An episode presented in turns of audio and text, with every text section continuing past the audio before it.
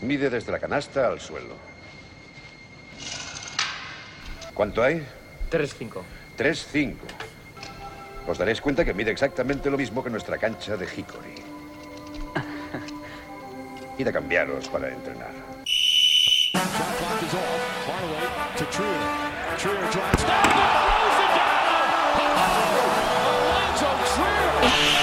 Hamilton para Herreros, tira Herreros, triple. Triple de Alberto Herreros, triple de Alberto Herreros. They do have a timeout. Decide not to use it. Curry,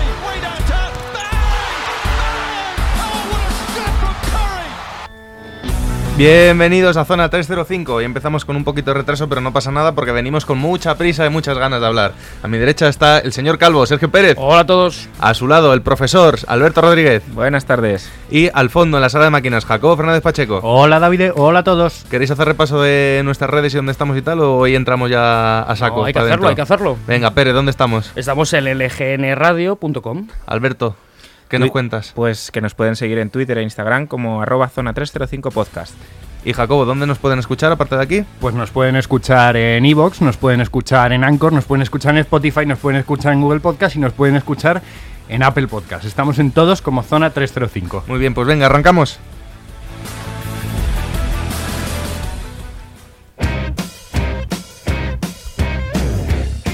Me gusta que empieces con música tan cañera porque creo que venimos hoy a meter caña, ¿verdad?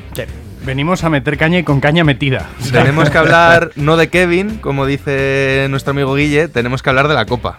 Tenemos que hablar de la Copa porque creo que si no habéis vivido debajo de una piedra, todos sabéis lo que pasó en la Copa eh, el fin de semana pasado.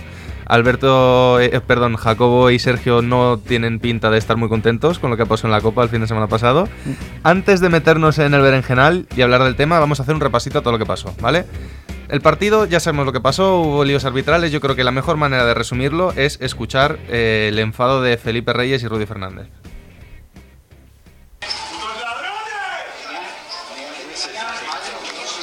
¡Vaya puto robo que lo vea todo el mundo! ¡Dos años seguidos! ¡Esto es un robo! ¡Es clarísima! ¡Tapón clarísimo! ¡Me cago en la puta! Una vergüenza,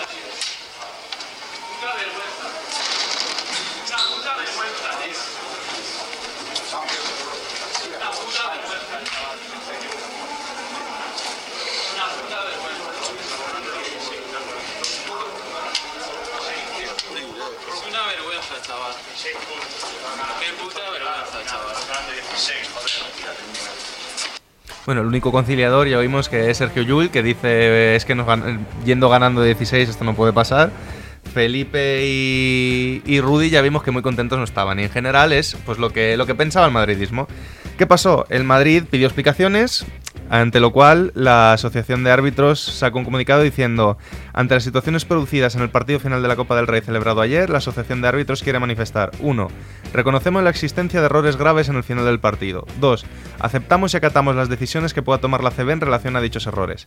3. Trasladamos a la CB nuestra total disposición para seguir colaborando en nuestra formación técnic- técnica continua durante la temporada para el mejor arbitraje posible. 4. Expresamos nuestra máxima confianza en el colectivo arbitral.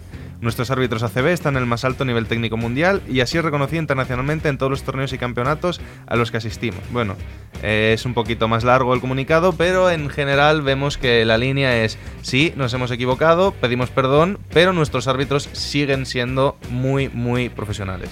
El Madrid muy contento no ha quedado con esto, y en un otro comunicado, el Madrid ha dicho ante los comunicados del ACB y la Asociación de Árbitros con respecto a lo ocurrido ayer en la final de la Copa del Rey, el Real Madrid quiere manifestar que las explicaciones y valoraciones emitidas en ambos comunicados son lamentables, teniendo en cuenta la gravedad de lo sucedido.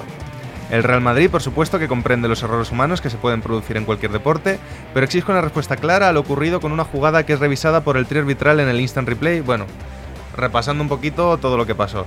Y el Madrid sigue un poquito en sus 13 con aquello que se comentó en su momento de que está estudiando si eh, abandonar la competición y centrarse única y exclusivamente en la Euroliga.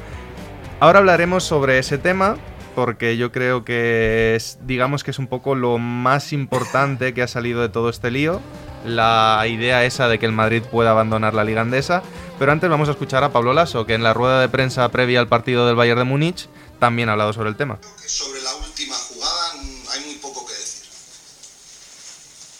Fue lo único que he dicho en la rueda de prensa post partido, algo que creo que todo el mundo tiene claro y que no admite ninguna discusión. O sea, no admite ninguna discusión esa jugada, ninguna. Pero lo dije en la rueda de prensa y aparte que lo diga, no hace falta.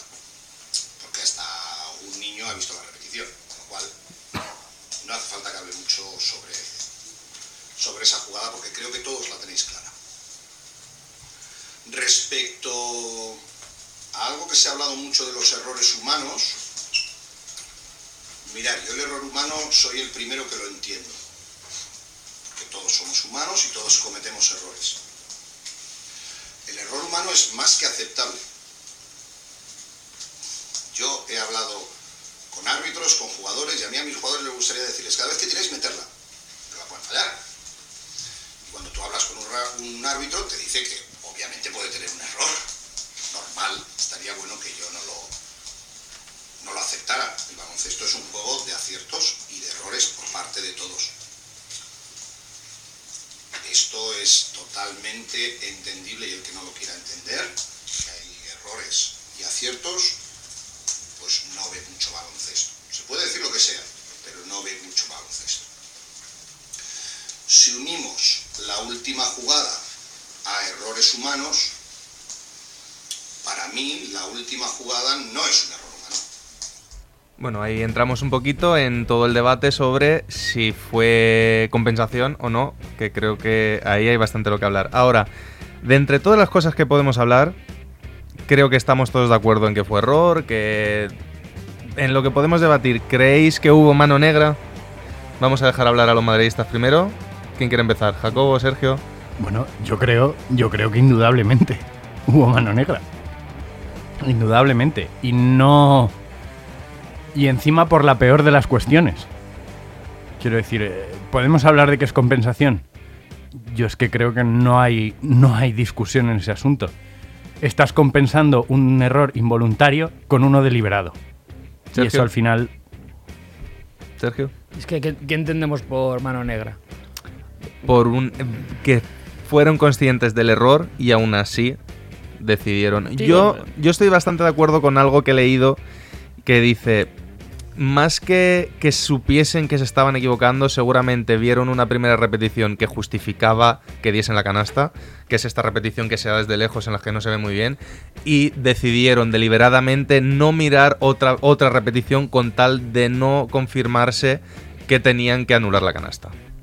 Y yo creo que es la explicación más lógica. Lo que demuestra una ineptitud ab- ab- abrumadora. Sí, sin duda, pero creo que es mejor hablar de ineptitud que de maldad y de... no no es de- que sea mejor o peor. O sea, no, no No, es que, es que estoy oyendo mucho de no, es que no quiero pensar mal. Oye, piensa mal y acertarás. macho. O sea, es- lo sabemos todos. O sea, vamos a decirlo claro. Saben que cometieron un error, además hubo un tiempo muerto entre jugada y jugada y dijeron, de alguna manera tenemos que arreglarlo. Pues aquí, se lo damos. Que sí, que seguramente no tomaron las mejores decisiones a la hora de elegir la cámara, conscientemente. Pero eso lo siento mucho, pero es prevaricación y es una ineptitud y es para echar a esos tíos porque demuestran que no pueden arbitrar. Porque si en estas situaciones cometen estos errores, ¿quién te ha dicho que un equipo que se juega el descenso luego no se pueda quejar por lo mismo? Por una decisión que o sea incluso más pequeña. Estos tíos, lo siento, pero no pueden volver a arbitrar a un nivel alto. Sí, que arbitren a Levines. Alberto. Yo voy a intentar suavizar un poco.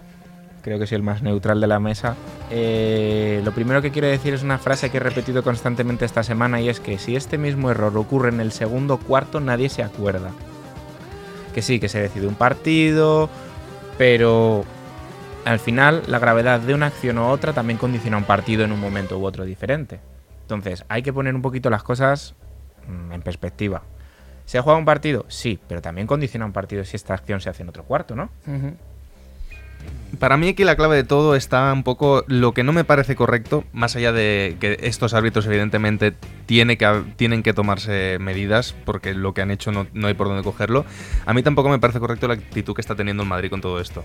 Porque el amenazar con salirte de la liga por esto, cuando mm, 20 segundos antes ha habido un error que te, la, o te daba a ti la liga en la mano y si hubiese acabado ahí el partido, no se hubiese quejado de nada, me parece una reacción muy airada y que justifica que luego la gente se meta con que los del Madrid son unos chulitos y unos subidos y que se creen por encima del bien y del mal. Es que no es la misma acción. Es que es la diferencia. Claro. Es que no es la misma.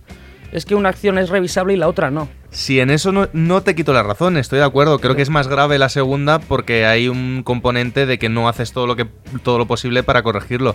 Pero aún así, el amenazar con irte de la liga, perdona, pero es no saber perder. No, no es no saber perder, perdona. Es poner, ponerse delante del carro y decir, oye, yo no me voy a dejar aquí ningunear. Que es lo que se deja de hacer el otro equipo. Porque año- al final la realidad es la que es y es que el Madrid le da más de comer a la liga que la liga al Madrid. O sea, Es así. la, La, liga, se ve porque están el Madrid y el Barça. Que es muy triste y a mí me deprime, pero es que es así. Si el mejor equipo de la liga fuese el Vasconia y no estuviesen el Madrid y el Barça, otra cosa estaríamos hablando. A ver, es que saber perder que es decir, ah, no, no pasa nada. Que, no, Sí, que, si bueno, yo no digo que digas no pasa nada, pero de ahí a decir, oye, que me voy de la liga. Pues sí, mm, porque no hay una rectificación por parte de la liga ni de los árbitros. O sea, esto se soluciona de dos maneras. Una, dimisión de los árbitros, de los tres, que digan, mira, hasta aquí hemos llegado. Y otra opción, que diga la ACB, eh, sí, nos hemos equivocado, estos árbitros han cometido este error a favor del Barcelona, en contra del Real Madrid, y no se va a volver a repetir porque estos árbitros no van a volver a arbitraros. Perfecto. Pero es que como nadie hace nada, pues entonces como nadie hace nada, yo de aquí no quiero estar, en este ambiente no quiero estar, porque veo que me van a perjudicar en el futuro. El problema es que el Madrid amenaza con irse no por mal perdedor, sino porque la liga se ha puesto de perfil.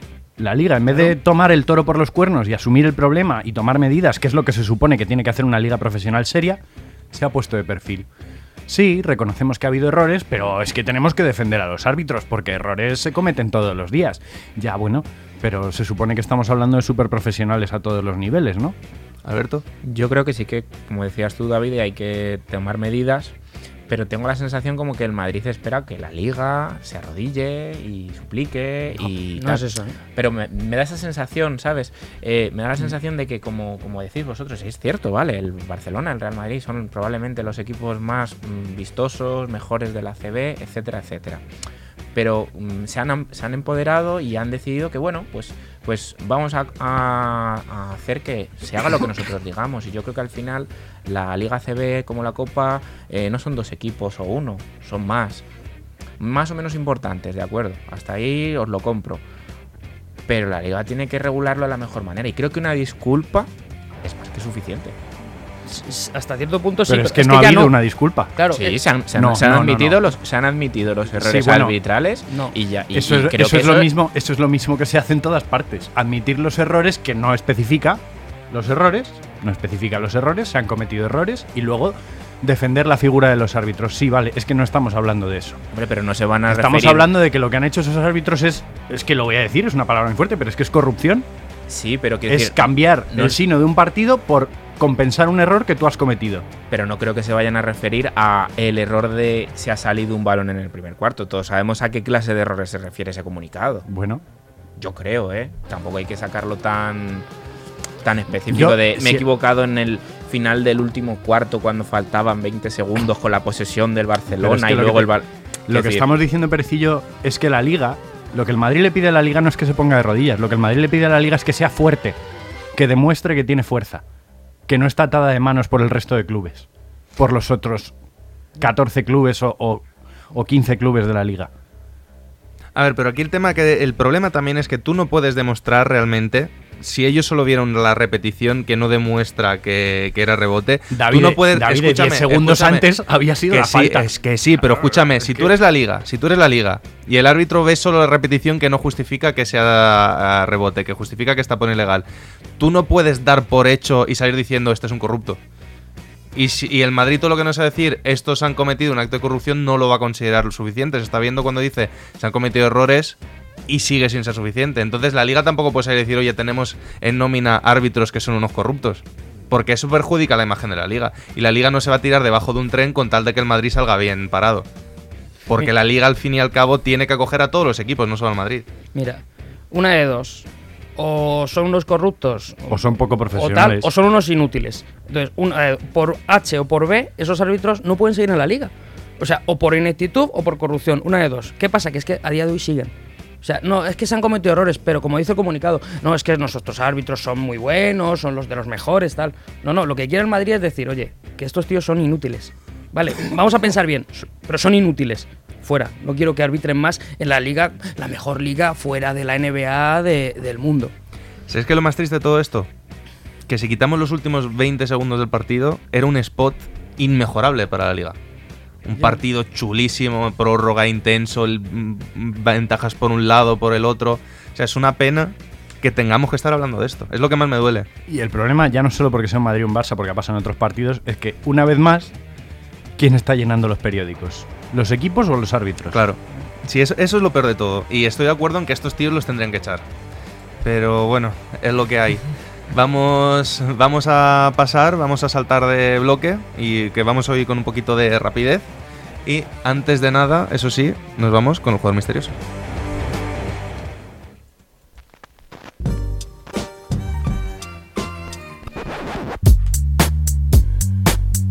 Hoy lo trae Alberto, ¿verdad? Sí. Vale, primera pista. Nuestro jugador misterioso ha jugado en los Dallas Mavericks, Memphis Grizzlies y Milwaukee Bucks. Vale. Concreto, me gusta. Yo ya, yo ya sé quién es. Ya, pero porque has leído más pistas, yo creo. Bueno, a ver, creo que sé quién es. pero- Síguenos en redes. Estamos en Twitter e Instagram como arroba zona 305 podcast. Zona 305. Únete al equipo. Bueno, sabemos que ha habido descanso para el All-Star y precisamente por ello yo creo que es buen día para hacernos un descanso del All-Star y dejar un poquito más de lado el lado de la NBA. Así que lo único que vamos a hacer, ya que estamos, es hacer nuestro repasito de la porra.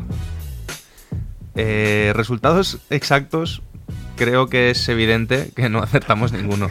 Por, por lo que sea, ¿no? Por lo que sea. sea. no hemos acertado. Ahora bien, O alguien se ha equivocado de dirección, ¿verdad? En alguno. alguien se ha equivocado de. Sí, de, de- de quién ganó. Ahora, es, acertamos el Vasconia Juventud, lo acerté yo y lo acertó Pérez. El Madrid Estudiantes lo acertamos todos. Pérez poco más y acierta la verás también. Me quedé cerca. ¿eh? Barça Tenerife eh, acertó. Acerté yo solo. Eh, Pérez tenía un Madrid Juventud que no se dio. Jacobo tenía un Madrid Vasconia que no se dio. Que desde luego no se dio. Ah, no, perdón, perdón, me he equivocado. Sí, sí, sí, Pérez tenía un Madrid Juventud que acertó el ganador, eh, pero no el average. Jacobo tenía un Madrid Vasconia que no se dio, Alberto tenía un Madrid Vasconia que no se dio. Yo tenía un Madrid Juventud que también acerté el resultado. Y luego Pérez tenía una final Madrid-Tenerife que no se dio. Y yo la final la tenía, pero no acerté el ganador. Lo mío, lo mío es acojonante porque es que no he acertado nada. O sea, he acertado que el Madrid ganaba al Estudiantes. Ya está. Pues ya somos dos. Así que de esta primera ronda salgo yo ganador por delante de Pérez de un único puntito. Y luego ya nos vamos al All-Star. En rookies. Es muy curioso porque Pérez intercambió, no, no acertó, ¿Cómo que no? pero intercambió el ganador del concurso habilidades y el MVP del partido de los rookies. Bueno, pero dije que ganaba a Estados Unidos, ¿no? Ya bueno, pero eso dijimos que no daba puntos. Ah, no. ¿cuándo, ¿Cuándo se dijo eso? Yo no me he enterado. Dijimos que solo había que dar el vaticinio del partido de Del, par- del del partido.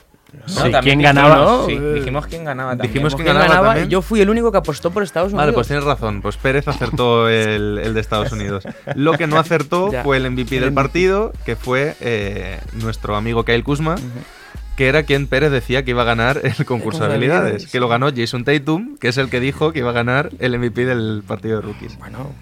Con lo cual, bueno, casi, ¿eh? Casi. La máquina del tiempo yo creo que va un poco Sí, a veces- allá, ¿eh? a veces se tuerce un poco- El concurso de habilidades, ya hemos dicho, no lo acertó nadie.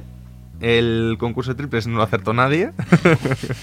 y el concurso de mates, que por cierto, para otro día lo veremos, fue una bacala, más allá del mate de, diálogo fue bastante malo, no lo acertó nadie. Y el, ga- el ganador del partido del All-Star, nadie acertó el MVP.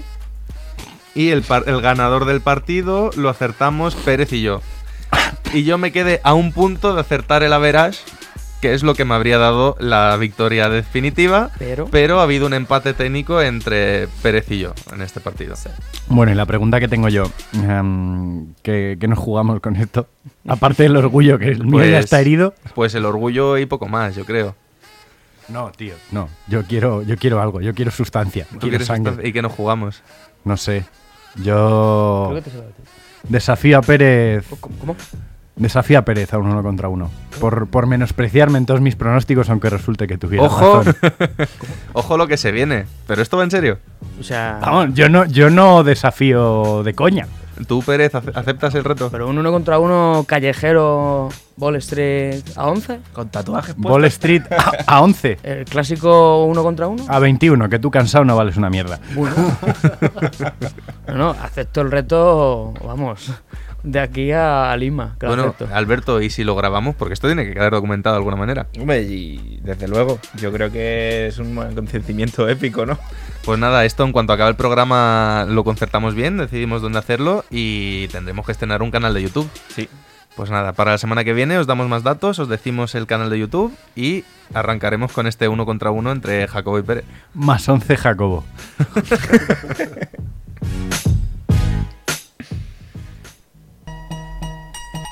Bueno, Alberto, qué rápido ya, segunda pista. Madre mía.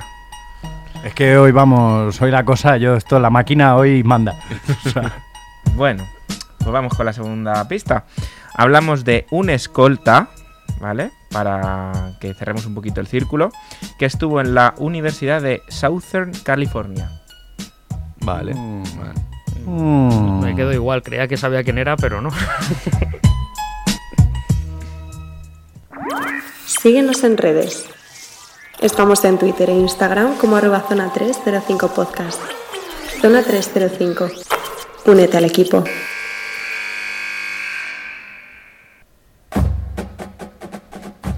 Ahí, ahí.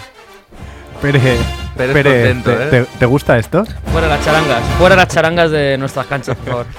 Bueno, vamos a ir ahora con básquet universitario, que además está muy en boca de todos porque el- hace poco más de un día estuvo el famoso partido entre Duke y la Universidad de Carolina del Norte en el que a Zion Williamson le petó la zapatilla y saltaron todas las alarmas. Por suerte ha sido Le petó la zapatilla, Eso le suena- petó la zapatilla y las acciones de Nike. y las acciones de Eso Nike. es un infarto, ¿eh? Le petó la zapatilla. Bueno, Jacobo, nos traes tú más información un poquito de lo que es la liga universitaria en general, ¿verdad? Bueno, yo mm, hoy mm, no sabía si entrar en más debate y hablar del tema de Sion, de todo lo que ha salido a raíz de su lesión, pero creo que yo concretamente tengo una opinión demasiado fuerte y demasiado en contra de lo que es la, la opinión pública ahora mismo en cuanto a lo que tendría que hacer Sion, así que Tú eres de los que quiere que se pare, ¿no? Que no, juegue más. al contrario. Ah, Al contrario, yo considero que es que la universidad es necesaria por muchos motivos.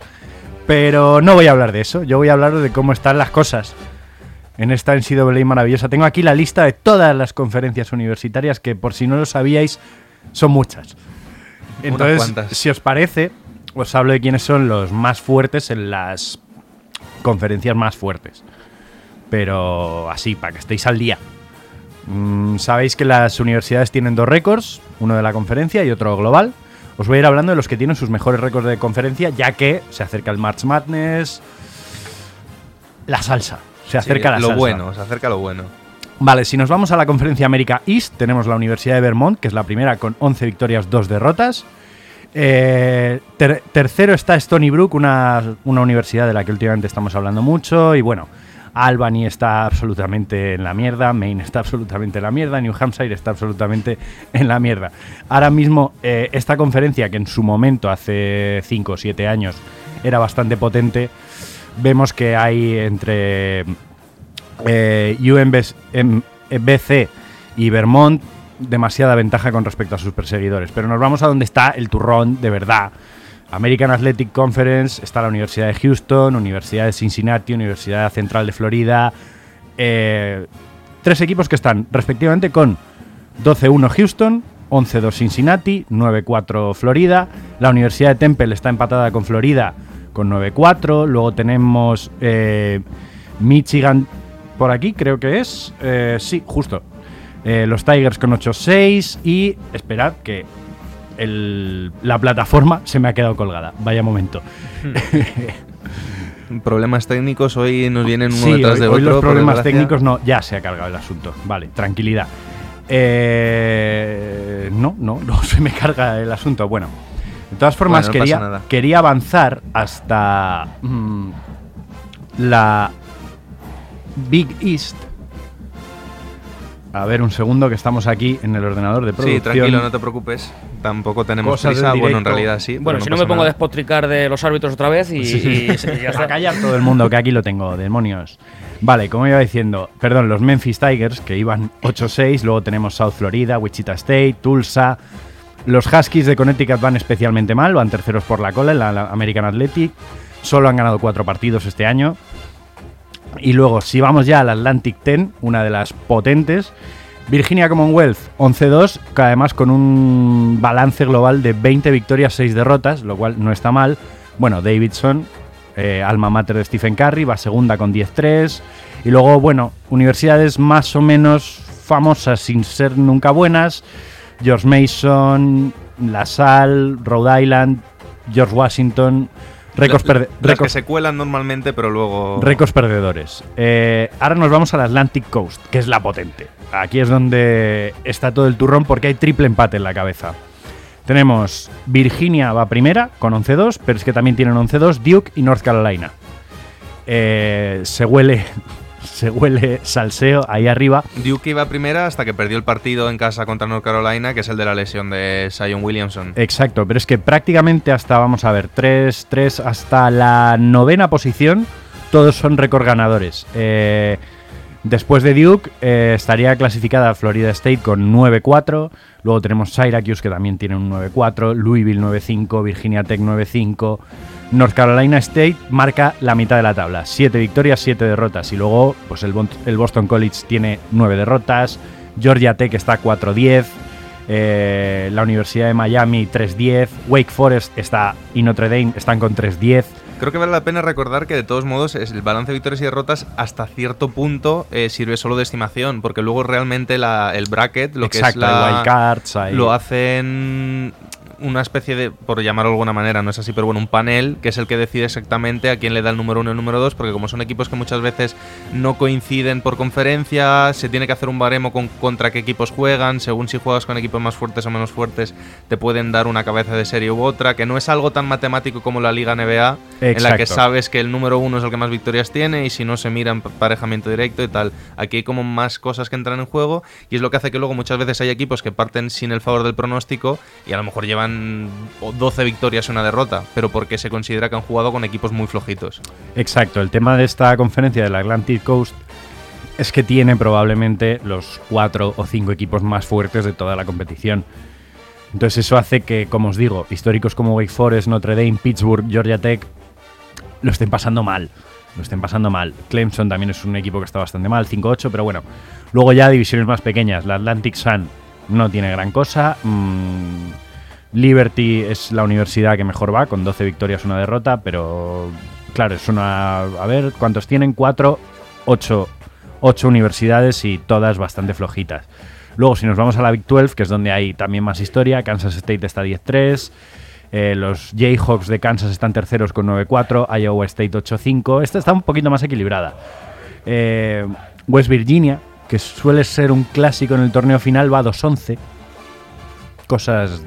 A ver, también es Sí, que al los. final depende del año, depende de la generación que te toque. Hay veces que hay gente muy potente y hay veces que hay tres o cuatro buenos, se los llevan a otros equipos y al final tú te quedas con un puñado de moscas en la mano. Y vamos a irnos con las que son recientemente buenas conferencias, que tenemos la Big East, que clásicos, Marquette, Villanova, St. John's, Seton Hall, Georgetown, todos en récords más o menos normales. Georgetown un poquito flojo, va quinto de la conferencia con 6-7, a pesar de los espectáculos que está dando Mac McClung, que ya hemos compartido en las redes. Eh, Xavier 6-8, Butler 6-8, son prácticamente todas las universidades de mitad de la tabla. Eh, Creighton, Providence, DePaul, clásicos. Luego tenemos la, la pues Montana, Western Madrid. El resto es que en realidad no merecen mucho más la pena. Una vez que hablas de los grandes nombres, al final es lo que hablamos. Hay muchas conferencias que son bastante flojitas y quitado de que algún año salte la sorpresa. Y luego ya, bueno, comentar. dejarme la, la batalla eterna en la Big Ten, que son Michigan, Michigan State, que van los dos 13-3, Purdue y Maryland, y Ohio State, que está bastante mal, pero más o menos está así la cosa. Bueno, este repasito que nos sirva para abrir boca, en cuanto haya bracket del torneo final, de la locura de marzo, comentaremos un poquito los emparejamientos y qué partidos echarle un ojo, que sabemos que por Canal Plus, bueno, por Movistar Plus, se echan muchos de ellos y vale mucho la pena para ver las grandes estrellas del futuro.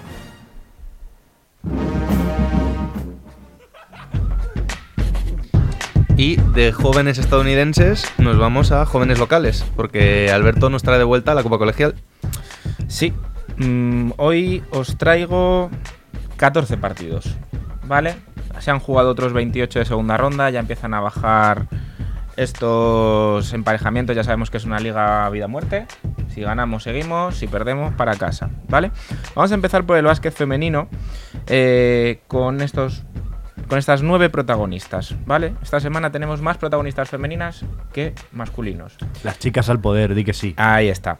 Vale.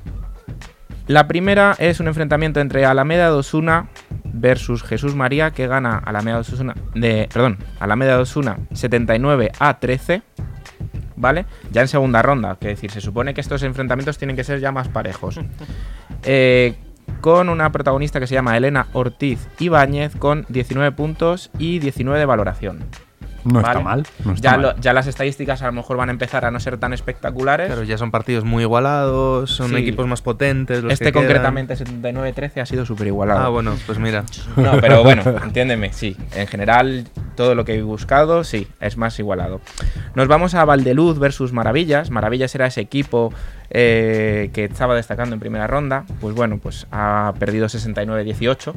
Madre mía. Así que una Igualados, de cal igualados. Sí, sí, igualadísimos. y una de arena. Eh, Marta Poeda es nuestra protagonista. 16 puntos, 5 rebotes y 30 de valoración. Bueno, ha cundido, ¿no? Sí, sí. Ahí está, exactamente. Seguimos con la que personalmente he decidido que va a ser la MVP de esta segunda ronda. Se llama Raquel García Oyala, pertenece al club baloncesto Mirabal, que jugó contra Bristol y ganó 31 a 28. ¿Vale? Más ajustadito. Pero el dato es que mm, Raquel metió 18 puntos y cogió 7 rebotes de 31 de su equipo. Con lo cual, muy importante para este paso. Mirabal, mi alma mater.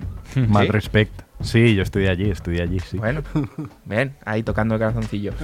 Eh, nos vamos a San José del Parque versus San Agustín, otro partido un poquito más ajustado, 39-31 para eh, San José del Parque. Eh, nuestra protagonista Elena López Quevedo, 13 puntitos, 9 rebotes, cerquita del doble-doble, apurando, ¿vale? Saltamos a dos clásicos como Joife y Cabrini que se enfrentaron y 40-30 a favor de Joife. La protagonista es Natalia Martínez González con 13 puntos y 13 rebotes. ¿Vale? 13 puntos y 13. Está el doble doble de moda, ¿eh? Exactamente. En esta copa colegial, al orden del día. Vale, seguimos con una de las más destacadas, pero no por importancia en su equipo. No ha sido la MVP. Ainhoa Zubi, eh, Zubillaga 10 con 18 puntos, 6 rebotes, 4 robos y más 30 en pista, más 30 de va- más 23 de valoración. Cuidado, menos valoración, pero con ella en pista, su equipo más 30 puntos. Pertenece al club Liceo Francés, que gana por 65 a 26 a Obispo Perelló. ¿Vale? Saltamos a Menesiano, otro de los clásicos que se enfrentaba a Santa María del Pilar. Gana Menesianos 49 a 28. Y su particular MVP de este equipo sería Lucía Sanz Torres, que aporta 16 puntos y 4 rebotes. ¿Vale?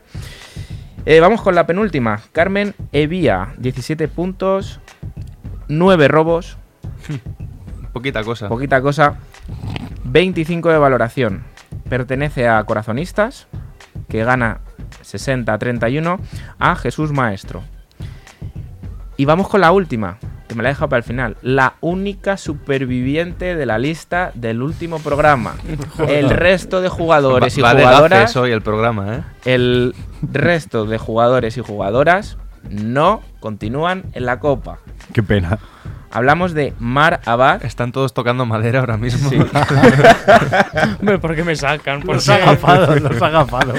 Hablamos de Mar Abad, que ha hecho 14 puntos y 7 rebotes. Recordamos que esta chica pertenece al club de Veritas, que se enfrentaba a Nile y ganaron 58 a 12. Dato curioso: 14 puntos y 7 rebotes también en la primera jornada. O sea que de media digo yo que tendrá unos 14 puntos y unos 7 rebotes. Exactamente. Madre mía. Jamás habría llegado a, a esta conclusión. Bueno, y ahora pasamos a los cinco partidos de masculino. Me ha dado para apodar a un par de chavales como los Álvaros. Yo creo que sé cómo se llaman. ¿eh? Tú fíjate. No, pero es Álvaro de apellido. Ah, puede ser. Bueno, eh, estos dos chicos, Álvaro González y Álvaro Jiménez, pertenecen a Escolapios de Pozuelo, que han ganado 64 a 24 a American School. Álvaro González, 11 puntos, 17 rebotes, 6 robos y más 36 de valoración. Casi nada. Angelito. Y el otro Alvarito, por no decir Angelito, eh, Álvaro Jiménez, 21 puntos, 7 rebotes, de los cuales 6 han sido ofensivos y más 28 de valoración. Saltamos ahora al sucesor de Javi. ¿Eh? Ay. Eh, nuestro MVP de la jornada, Pablo Jerez, 25 puntos, 12 rebotes, 8 robos, más 37 de valoración. Juega en Irlandesas, que ganó 51 a 40 a SEC Ciudad Campo. ¿Vale? Solo una duda, Alberto, cuando dices más 37 de valoración, ¿te refieres a más menos o a valoración? Cuando hablo de valoración, hablo de valoración y cuando digo más menos en pista, Vale, hablo vale. de más menos. Pero es que entonces Ha quedado 37 claro. de valoración, no más 37 de- 37. Sí. Vale, es que por eso me, estaba, me estabas O sea, liando. pongo más 37 porque hay valoraciones que a veces salen Esto, negativas. esto da para debate de futuro, ¿eh, Pérez? Valoración versus más menos. Que, Exactamente. Que mola más. Bueno, vamos con el siguiente que es Jorge Pérez. Eh, 20 puntos, 14 rebotes y 34 de valoración para que no haya duda. Pertenece al club liceo, al colegio en este caso, Liceo Sorolla, 67 a 32 contra Ágora Internacional. ¿Vale? Vamos con los dos últimos. Izan Gómez Martínez, 11 puntos. Y diréis, 11 puntos. ¿Y este qué hace aquí? 20 rebotes. Exactamente, la has clavado. 20 rebotes y 31 de valoración. Hay compañeros de su equipo que han metido más puntos. Pero 20 rebotes son 20 rebotes, no los coge cualquiera. ¿Vale? Este chaval pertenece a Buen Consejo. Otro alma mater. Vamos. Ahí te esperaba yo, ahí te esperaba yo. Que ha ganado 72 a 26 a Maristas Chamberí. Como tiene que ser. Y el Como último ser. sería, pues Tocayo, Alberto Pérez. eh, 20 puntos, 5 rebotes y 3 robos. Pertenece a Valdeluz, que ha ganado 49-29 a Maravillas. ¿Vale? Y lo último, último, último, quedan dos partidos de segunda ronda. Que los dos son los Sauces de Torrelodones versus Brains. En estos dos equipos estaban los bastantes de los mejores jugadores que dijimos en primera ronda. El masculino juega hoy a las 6 de la tarde y el femenino a las 7 en Torrelodones. Pues nada, muchas gracias Alberto por este repasito y seguro que volveremos a hablar de este tema. Y ahora nos quedamos contigo para el jugador misterioso. Pues os voy a dar antes la pista extra, es que creo que la pista 3 os puede resolver directamente. Pues a ver. Pero bueno, cualquiera de las dos, ¿vale? Las doy las dos y me decís. Eh, este jugador fue sancionado dos años por consumo de sustancias Sí, sí, venga, venga, sí. y fue traspasado por Kevin Love durante su draft. Venga, que sí, que oye y mayo, venga, para adelante. Madre mía. venga, siguiente. Oye, Mayo. Dios ¿Qué, mío. qué habrá sido J. Mayo? Pues estará muerto, Pues ahora mismo está actualmente jugando en una liga menor. Ha firmado contrato desde el año pasado. Madre mía. Bueno, pues nada, gracias Alberto por el jugador misterioso y nos tendremos que despedir ya, que hoy ha sido breve pero intenso. Sí. Me despido, David Favoro, se despide Sergio Pérez, Hasta ahora. se despide Alberto Rodríguez Hasta pronto. y Jacobo, ¿con qué música se nos despide? Pues con lo mejor de los 80 que ha vuelto. Esto es el Funky y los One Hit Wonders y nos despedimos con alguien que lo está petando mucho. Se llama Lizzo y esto es Juice.